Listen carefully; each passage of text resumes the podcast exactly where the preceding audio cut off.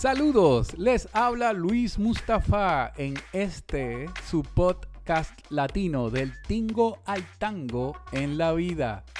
Me encuentro con la doctora en psiquiatría y coanfitrión Yajaira López Pastrana. La doctora Yajaira actualmente ejerce su profesión como profesora asistente y psiquiatra de consultoría y enlace. Sus estudios de psiquiatría, terapia cognitiva y su postdoctorado en investigación la hacen sin duda un perito en los temas que estaremos dialogando. No podemos omitir el gran compromiso de la doctora con las comunidades latinas. Ella continúa trabajando en las clínicas de la comunidad en Filadelfia y con organizaciones que ayudan a víctimas de trata humana. Juntos estaremos hablando de temas relacionados con los retos que confrontan las familias con miembros de la edad avanzada. Gracias por escuchar este, su podcast latino del tingo al tango en la vida.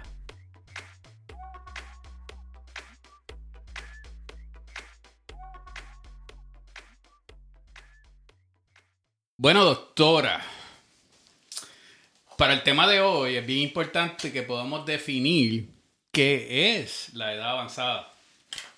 Para empezar, ¿dónde empieza esa edad avanzada? Eso es algo que lo tenemos que determinar y clarificar a las personas que nos están escuchando.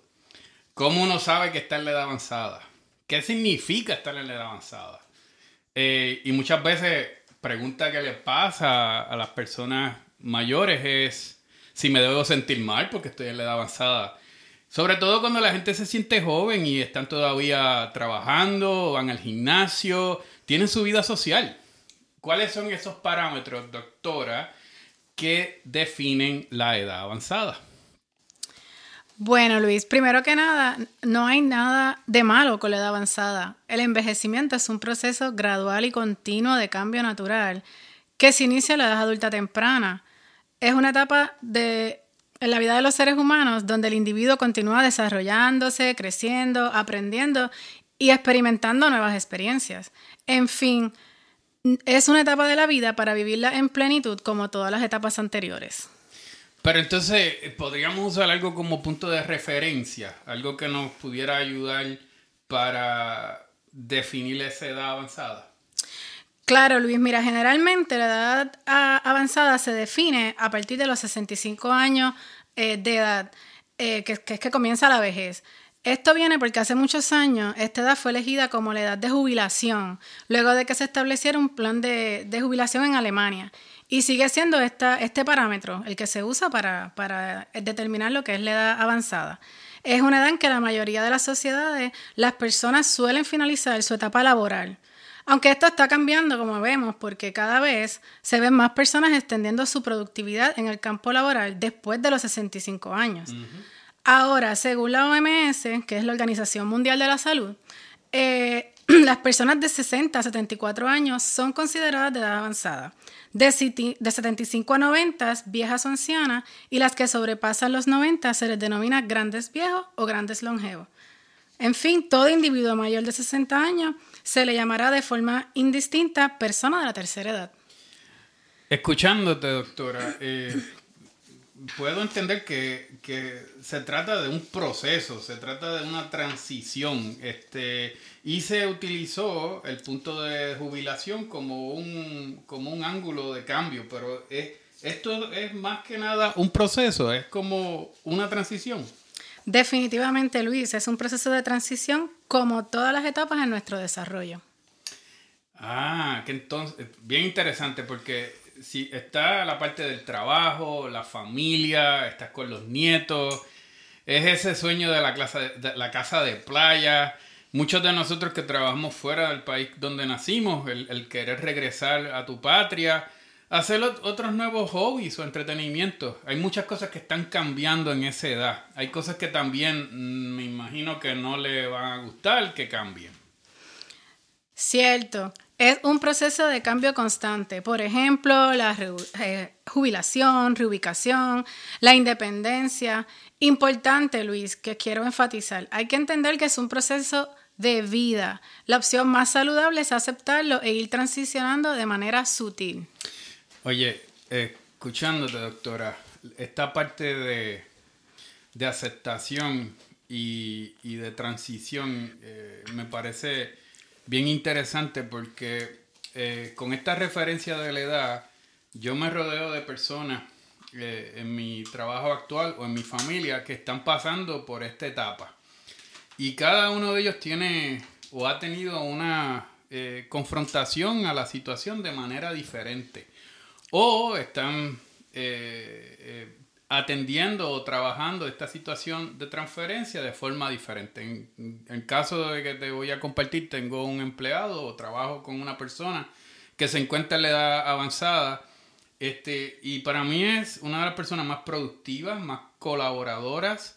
Es una de las personas que eh, asume un rol de, mentor. No ves ninguna actitud protagonista, no ves ninguna actitud de, querer este, buscar reconocimiento. Así que es una persona que la siento muy saludable en, en su aceptación en el proceso de la edad avanzada. Sin embargo, tengo otros, eh, ya sea familiares cercanos o amigos, que están en esta edad y que el proceso de, de ah, transición a la edad avanzada ha sido bastante difícil, sobre todo la aceptación. No, no quieren todavía eh, eh, transicionar su, su, tren de vida, no quieren dejar lo que hacían antes, siguen buscando este reconocimiento, se sienten cargados, se sienten con mucha presión y lo puedo observar. Y yo creo que, ¿verdad? Sin tener un plan de retiro o, tener una visión clara de retiro puede ser algo bien difícil. Imagínate llegar a tu casa y no tener nada que hacer, puede ser una de las cosas más frustrantes y deprimentes que le puede pasar a cualquier persona. Sí, por eso hoy yo quiero que hablemos, ¿verdad? De esta transición de edad avanzada, pero es bien importante discutir cuáles son las etapas del desarrollo por las que pasa el ser humano hasta llegar a la edad avanzada. Entonces, entiendo que todos los seres humanos pasamos por diferentes etapas de vida y que usualmente están marcadas por unas edades en específica. ¿Cuál sería la mejor forma de, explicar estas etapas, doctora? Y, bien importante para que la gente que nos escucha eh, puedan tener una forma de referencia sencilla y clara y a la misma vez con una, eh, una referencia que sea legítima y válida. Claro, la mejor forma de explicar estas etapas del desarrollo es, ¿verdad? Discutiendo las mismas, utilizando el trabajo descrito por uno de los psicólogos más importantes, que fue el psicólogo de desarrollo Eric Erikson. Su teoría fue basada en el desarrollo psicosocial del ser humano. Él, establece que son ocho etapas y cada una está caracterizada por una crisis psicosocial la cual puede tener un resultado ya sea positivo en el desarrollo de la personalidad o se puede haber un conflicto en estas etapas entre las necesidades psicológicas y las sociales del ser humano. Si se completa cada una de estas ocho etapas que mencioné exitosamente, da como resultado una personalidad más estable y saludable, adquiriendo virtudes básicas que se utilizan para resolver crisis futuras. Si esto no pasa y de lo contrario no se completan estas etapas exitosamente, se reduce la habilidad de seguir y completar las demás etapas, lo que puede resultar en una personalidad inestable. Es importante mencionarte que estas etapas se pueden completar exitosamente tardíamente. Obviamente vamos a ver que hay unos renglones de edad, pero no necesariamente se todas las personas no la completan en ese renglón de edad, se puede ir completando tardíamente. Entonces, eh, eso es bien importante mencionarlo. Entonces, dicho esto, pues podemos empezar a hablar de cada una de estas etapas en más detalles. Claro. Eh, voy a seguir esta referencia que, estamos compartiendo con la gente que nos escucha. Vamos a hablar de la primera etapa, doctora. Es la etapa de los desde que nace hasta los dos años y las experiencias o conflictos son de confianza versus desconfianza. Y la virtud o la capacidad que se espera adquirir es que tengas esperanzas. Y esas son cosas que al final de nuestras diferentes etapas se aprecia para la parte de entender las interdependencias en la vida. ¿Qué podemos hablar de esto? ¿O cómo podemos explicar un poco más de, de ese cero a los dos años de edad? Bueno, de, de 0 a 2 años de edad, ¿verdad? Lo que conocemos como el infante. Es cuando el niño vive en este ambiente de incertidumbre, buscando en sus cuidadores estabilidad. Obviamente, el niño se pasa nueve meses, ¿verdad? Un ambiente totalmente eh, de protección, sólido, no se tiene que preocupar por nada y una vez está en el mundo exterior, tiene que depender de sus cuidadores. Por ejemplo, cuando el niño llora, está en incertidumbre si lo van a venir a socorrer o no, si le van a dar la leche, si lo van a cambiar.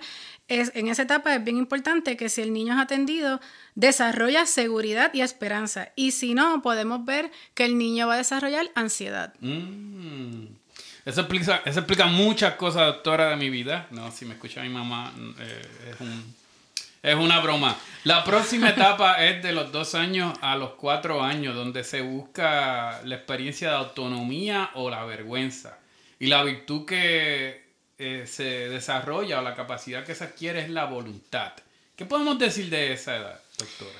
Sí, en esta etapa los niños están enfocados en el control personal, están desarrollando su propia independencia.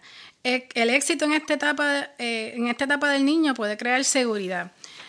Ahora bien, importante, si el niño se sobreprotege en estas etapas, vemos que va desarrollando una personalidad dependiente.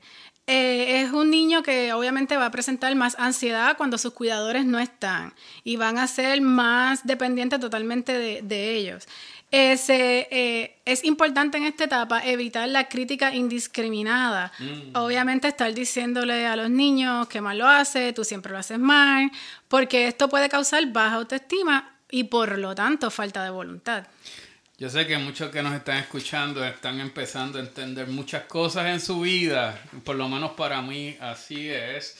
La tercera etapa, la parte de desde los cuatro años hasta los seis años de iniciativa y culpa. Y en esta etapa se adquiere la capacidad del propósito. Vamos a hablar un poco de eso.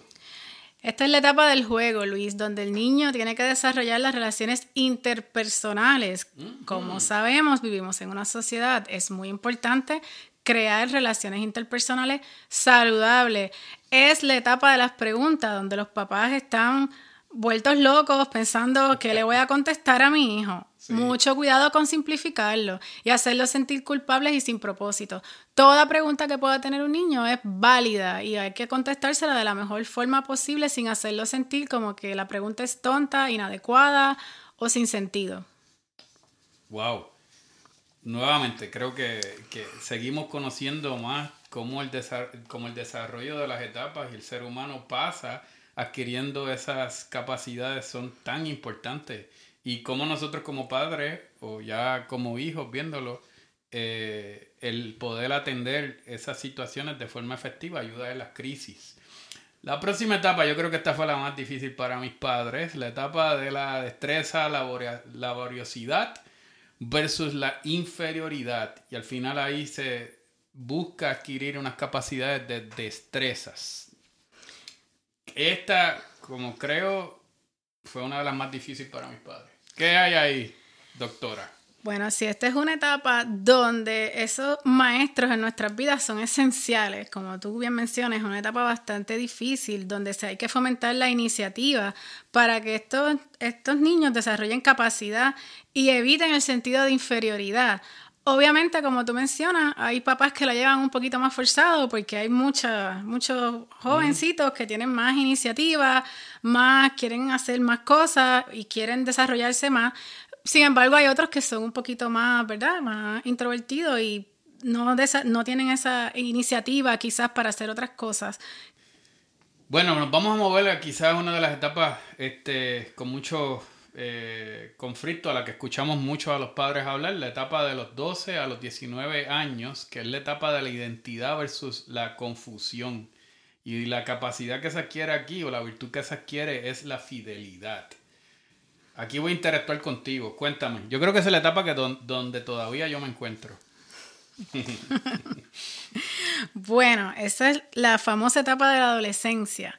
Es una etapa muy difícil para el adolescente, aunque los padres siempre sienten que llevan la peor parte, pero el adolescente exactamente lleva una, parte bien pesada entre querer hacer lo que le dijeron que tenía que hacer versus lo que ellos quieren hacer.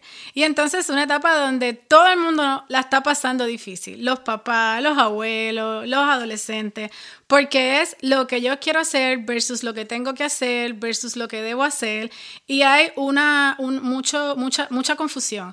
Es una etapa donde es bien importante la comunicación con estos adolescentes y bien importante que lo mismo, no no comparar de cuando yo me criaba o cuando yo hacía esto, porque son etapas diferentes, son tiempos diferentes, y entre más tú sepas de ese adolescente y qué está pasando por el cerebro de ese adolescente, va a ser mucho mejor para lidiar con él. Y para ayudar en varias situaciones. Claro, definitivamente. Bien interesante. Eh, eh, yo solamente escuchar el, y tener este diálogo con usted, doctora, sobre las diferentes etapas de la vida, es significativo porque en el tema de hoy, que hablamos de la edad avanzada, ya veremos cuando lleguemos a ese momento cómo esas virtudes eh, eran bien importantes adquirirlas. La etapa de los, 20, de los 20 a los 25 años, esa es la etapa de la intimidad versus el aislamiento. Y ahí es donde eh, realmente empezamos a querer, a desarrollar la virtud del amor. ¿Qué pasa ahí? Bueno, esta es la, etapa de donde se empieza a desarrollar la relación de intimidad con otros, donde se buscan ya relaciones a largo plazo y de compromiso. Eh, eh, quiero mencionar que quizás hoy en día vemos que esta etapa está un poco más desplazada. Realmente los jóvenes adultos de hoy en día quizás no están buscando esas relaciones de largo plazo y de compromiso en los 20 por, el desarrollo de sus carreras profesionales. Como dije al principio, no todas las etapas del desarrollo se completan como, como lo dice la tabla, en ese rango de edad. Este, pero en algún momento pues sí se, se alcanza el querer tener algo estable en su vida, una persona en quien confiar, a quien querer y, y que, pueda compartir todas su, sus ideas de, de su diario vivir. Sí. Eh, otra pregunta, y perdona, eh, sobre esa edad, doctora, eh, o sobre esta etapa. aunque se habla de intimidad y aislamiento, también el compromiso no tiene que necesariamente ser con una relación de una persona amorosa, sino también el compromiso, le pregunto, el compromiso con una relación con un amigo, con algo de formalidad, una persona especial no tiene que ser solamente vista de una forma romántica. Sí, definitivamente es el, compromiso de, tener una relación estable, exacto, las amistades son más estables, se exige más de con quién yo quiero compartir, con, quiero, con quién yo quiero estar.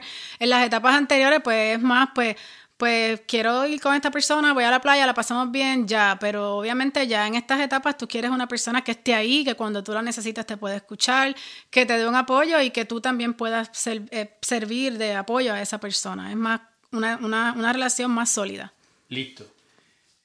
De los 25 a los 64 años, que la mayoría de nosotros la pasamos laboreando, trabajando, compartiendo y estando con nuestras familias, estamos en la etapa del legado versus el estancamiento. Eh, y la capacidad y la virtud que se adquiere en esta etapa es el cuidado.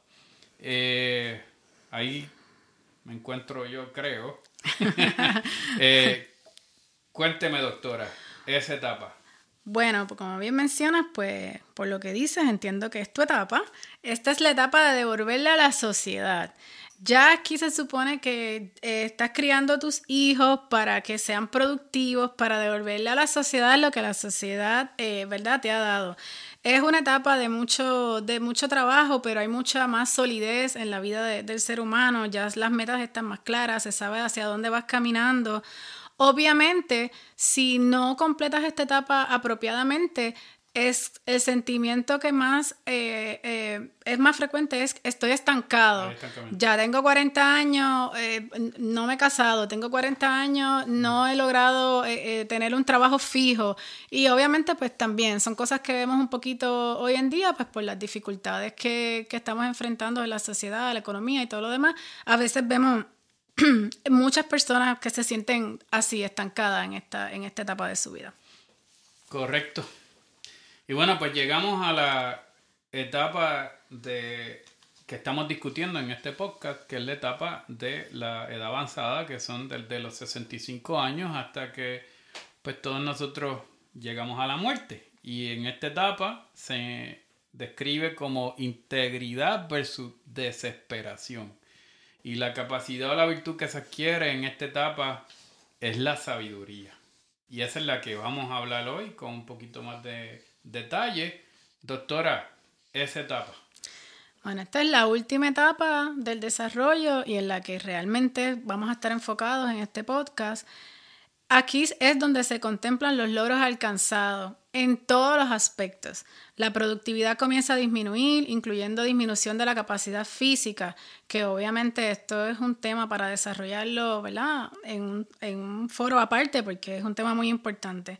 se, se explora en esta etapa el retiro, se logra completar esta etapa exitosamente. Si se logra completar exitosamente esta etapa, se desarrolla lo que llamamos ¿verdad? la sabiduría. Es una etapa de cierre.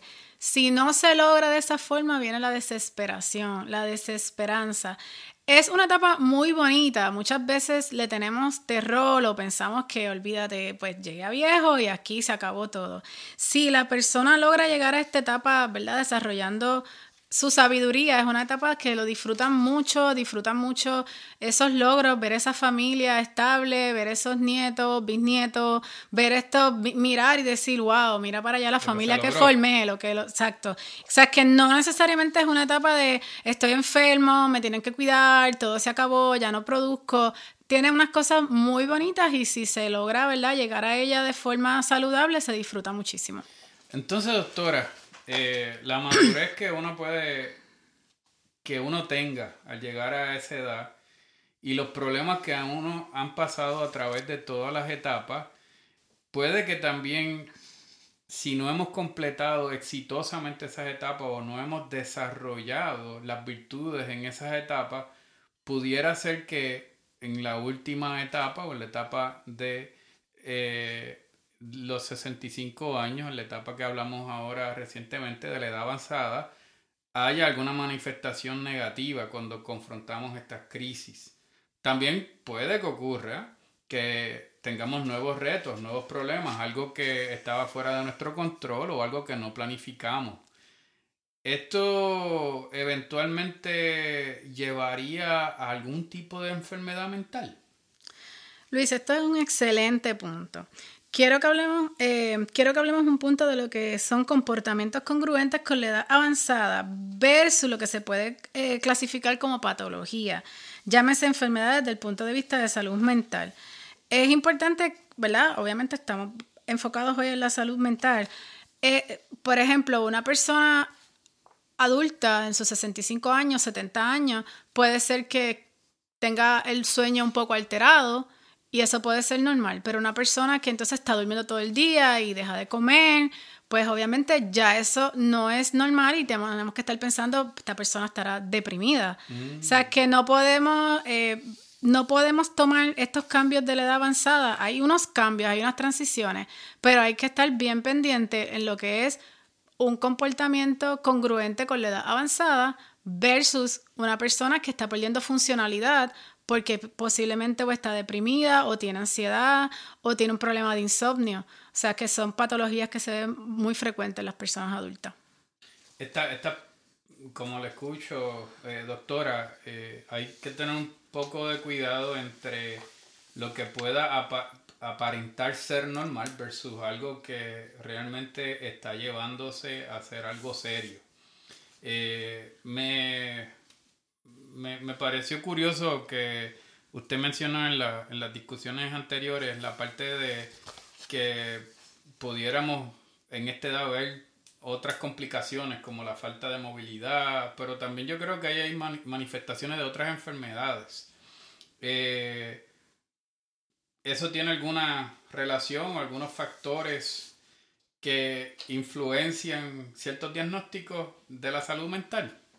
Definitivamente. Eh, obviamente, según las personas van eh, perdiendo un poco la funcionalidad, obviamente, eh.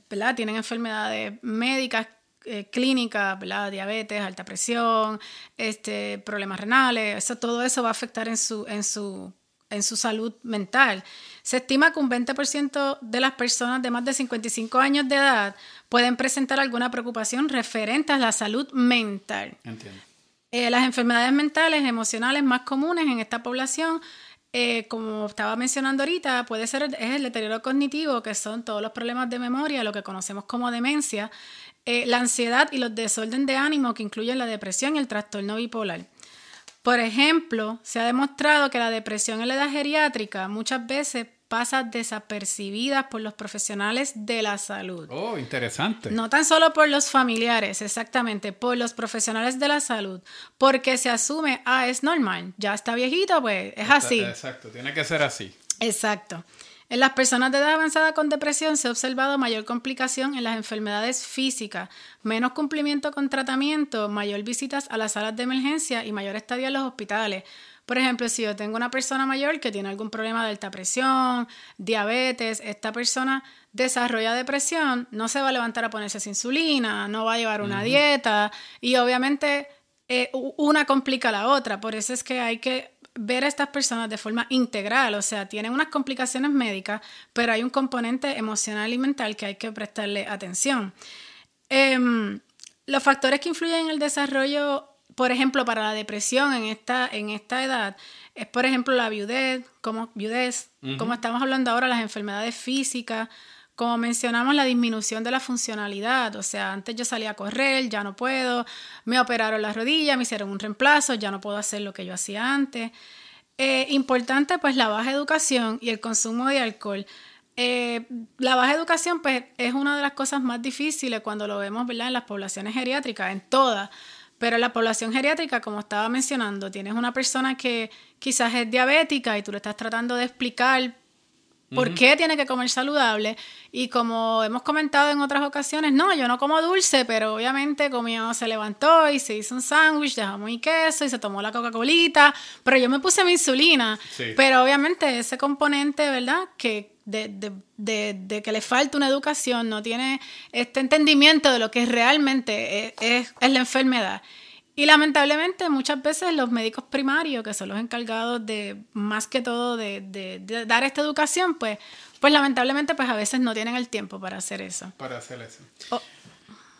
Ya, yo, eh, doctora, y, y para la audiencia que nos está escuchando en el podcast, basado en su experiencia, sobre todo nosotros acá que le hablamos a todos los latinos que nos escuchan, ¿Se ha observado alguna correlación de manera cultural con nuestras comunidades latinas y las enfermedades mentales o estas patologías que hablamos? Definitivamente, está demostrado y hay bastante eh, literatura e investigación en que los latinos, en los latinos, el trastorno más eh, común es el trastorno de ansiedad. Em, muchas veces es un trastorno que es no reconocido, no tratado, no se reconocen ciertos síntomas físicos, que es la somatización. Me explico, muchas veces nosotros como latinos no, no estamos abiertos a decir me siento mal, me siento triste o estoy ansioso. ¿eh? Me duele la cabeza, tengo algo en el estómago, tengo náusea. Es la somatización, es el mm. manejo de las emociones mediante dolores físicos, o, eh, quejas físicas. Entonces es bien común en nuestra población latina, pero sí es la ansiedad. Yo, yo soy una de las personas que exalta mucho el drama cuando estoy enfermo, así que es parte de nuestra cultura cuando lo escucho. Eh, ya moviéndonos, doctora, en, este, en esta etapa de esta discusión, eh, ¿cuáles son algunos eh, consejos, recomendaciones o advertencias médicas que, que se pueden dar para estos casos? Bueno, debemos de reconocer los cambios en el proceso de pensamiento y las emociones de los envejecientes y no darlo como parte natural y normal como el proceso de envejecimiento. Importante, ¿verdad? Se supone, como mencionamos al principio, es un proceso de transición. Si de momento tú te levantas y ves a tu familiar que no, quizás no está eh, hablando bien o no está em, eh, actuando como de forma que tú estás acostumbrado a verlo, pues obviamente tienes que buscarle ayuda. Si tú estás viendo que hay un problema, recientemente tuvo un diagnóstico físico que perdió funcionalidad y tú ves que esta persona va dejando de comer, eh, se levanta por las noches, no quiere dormir, definitivamente hay que buscar ayuda para ver qué está pasando. No darlo todo porque está viejito, eso, eso es la vejez y eso sabemos que lo escuchamos mucho. Eso es vejez, eso es vejez. Hay unas cosas que son normales de la vejez, hay ciertas cosas, ciertos síntomas, ciertos signos que tenemos que empezar a ver y decir, no, esto ya no es vejez. Pero también, doctora, como pasa en nuestras culturas, todo tabú eh, con respecto a las enfermedades mentales. Y, hay también muchísima información incorrecta sobre las enfermedades mentales eh, entre el, medio ambiente y nuestras familias. Eh, ¿Qué otras cosas pudiéramos hacer o cómo nosotros podemos manejar esas situaciones dentro de tanto tabú cuando se piensa que hay alguna enfermedad mental? Sí, realmente eso es algo que todavía lamentablemente sigue existiendo, sigue existiendo tabú respecto a las condiciones de salud mental. Tengo que decir que una de las partes más importantes las tenemos los profesionales de la salud, saber cómo preguntarle al paciente, porque a veces si tenemos pacientes que tú le dices, ¿tienes algún problema de depresión o de ansiedad? Simplemente te dice que no. Cuando tú le preguntas, ¿usted padece de los nervios? Definitivamente es otro tema. Tienes que entender con qué tipo de población tú estás trabajando y ver el, el acercamiento que le vas a hacer a esas personas. Lo bueno de todo esto es que ya hay tratamientos efectivos, ¿verdad? Para tratar los, problemas eh, de, la, de, salud mental, los problemas de depresión, ansiedad. Eh, siempre yo recomiendo de primera, de primera línea, ¿verdad? Lo que es el proceso de psicoterapia para ver qué es lo que está pasando, que esa persona tenga ese espacio para, para hablar, identificar qué es lo que está pasando con esta persona. Y eh, en conjunto con medicamentos que ya están aprobados por la FDA y son bastante seguros, han sido estudiados y aprobados. Obviamente una de las preguntas y uno de los tabús más principales es como que voy a ir al psiquiatra o voy a ir al médico primario, me van a medicar. Puede ser que sí, puede ser que no, no necesariamente. Ir a, ver un profesional de salud mental significa que vas a salir con cinco recetas y que, ¿verdad? Porque ese es el concepto, es parte del tabú. Importante, el estilo de vida saludable es bien importante, la buena alimentación, la actividad física, un adecuado descanso es bien importante para, para, para nuestros envejecientes. El apoyo emocional, eh, ahora mismo que estamos en, en, estos momentos de distanciamiento, es bien importante que estas personas a veces las dejamos muchos ratos solitas, muchos días, muchos, y eso ¿verdad? Los, los afecta mucho emocionalmente, no, no se sienten abandonados. Y sobre todo promover en la familia el valor de nuestros envejecientes como fuentes de sabiduría y no como personas que ya no tienen valor. Se debe fomentar la comunicación asertiva entre los miembros de la familia para una dinámica familiar saludable. Una de las cosas que a veces pasa es que empiezan los hijos o los nietos o todo el mundo a dividirse quién va a hacer qué y a veces delante del mismo envejeciente y eso pues definitivamente no es saludable. Yo le escucho, doctora, y, y esa parte que hablamos al final suena eh, correcto y maduro, pero también pienso que debe ser muy difícil asumir esos papeles de, madurez eh, con los envejecientes cuando han habido experiencias o las relaciones entre los individuos a través de los años ha sido con algunas conductas negativas, con rencor o con cosas que quedaron en el pasado. Y escuchándola entiendo también que se requiere mucho autocontrol de, de esos familiares, comprensión y madurez. Y por supuesto, ahí yo veo cómo la ayuda profesional puede eh, eh, balancear la situación entre ambas partes. ¿Qué opina de esto, doctora? Ese es un excelente punto, porque hay que mencionar que obviamente nuestros envejecientes son importantes y hay que tomar cuidado de ellos, como hemos dicho, pero como, como hijos, como nietos, como sobrinos, como cuidadores de estas personas, es un trabajo bien extenuante, especialmente cuando ya necesitan y dependen básicamente en su totalidad de nosotros. O no necesariamente, o a veces cuando, por ejemplo, tenemos una, una mamá o un papá que está en ansiedad y pues te llama constantemente, estás trabajando, pues a veces es como que tú necesitas como que, bueno, ¿y yo qué voy a hacer? Porque obviamente no, pues te necesito mi, mi cuidado. Eh, es importante que los cuidadores busquen la forma de mantener su salud física y mental. Eh, porque si no, se desarrolla lo que es el, el caretaker burden, que es una quemazón. Te quemaste de estar bregando pues con, con, esta persona y te sientes cargado y llega el momento que no hay ni para el envejeciente, ni para ti, ni para nadie. Y eso es bien importante. Parece, doctora, que me conoce a usted muy bien o conoce a mi madre. Ah. no, yo creo que le pasa a muchas personas, ¿verdad? Porque es ese balance de, de también la persona eh, eh, que está cuidando, el tener ese balance y no eh, quemarse, ¿verdad? Como, como decimos. Bueno, ya para, para cerrar el tema del día de hoy, unas cositas que le queremos dejar a nuestra audiencia latina, ¿cuáles son esas cosas sencillas que, podemos eh, darles para que ustedes se recuerden en este manejo de la edad avanzada? ¿Qué son esas cosas, doctora, que le podemos decir, aunque sean de forma general, a la audiencia que nos escucha? Sí, el mensaje que, ¿verdad? El mensaje general es que, número uno, que la vejez es sabiduría, ¿no? Inutilidad. Eso es bien importante y sobre todo enseñárselo a, nuestro, a nuestros niños, a los que vienen detrás de nosotros. Fomentar la comunicación entre los miembros de la familia para promover un ambiente de respeto, consideración y amor. Que sé que hay, hay días y hay días y hay veces es difícil, hay que cogerse... Hay que amar. Exacto, hay que tener mucho amor y mucha compasión y hay veces hay días que hay que cogerse un time out, pero tú le dices a tu hermana o al que te esté ayudando, mañana estoy fuera del aire en lo que recargo. Y eso está perfecto, no hay que sentir culpa por eso. Reconocer que todo cambia en emociones y pensamientos no es normal en la vejez y buscar ayuda profesional. Ayuda profesional, por lo general, siempre se canaliza primero por el médico primario, por el cuidador ¿verdad? de salud primario de esta persona, que es el que los va a canalizar hacia dónde moverse. Eh, y como dijimos, ¿verdad? Que los nietos y familiares en su momento tienen que tomar cuidado de ellos para, para poder ¿verdad? recargar, para seguir bregando con nuestros, con nuestros envejecientes. Bueno, yo espero que ustedes hayan disfrutado este tema de la edad avanzada.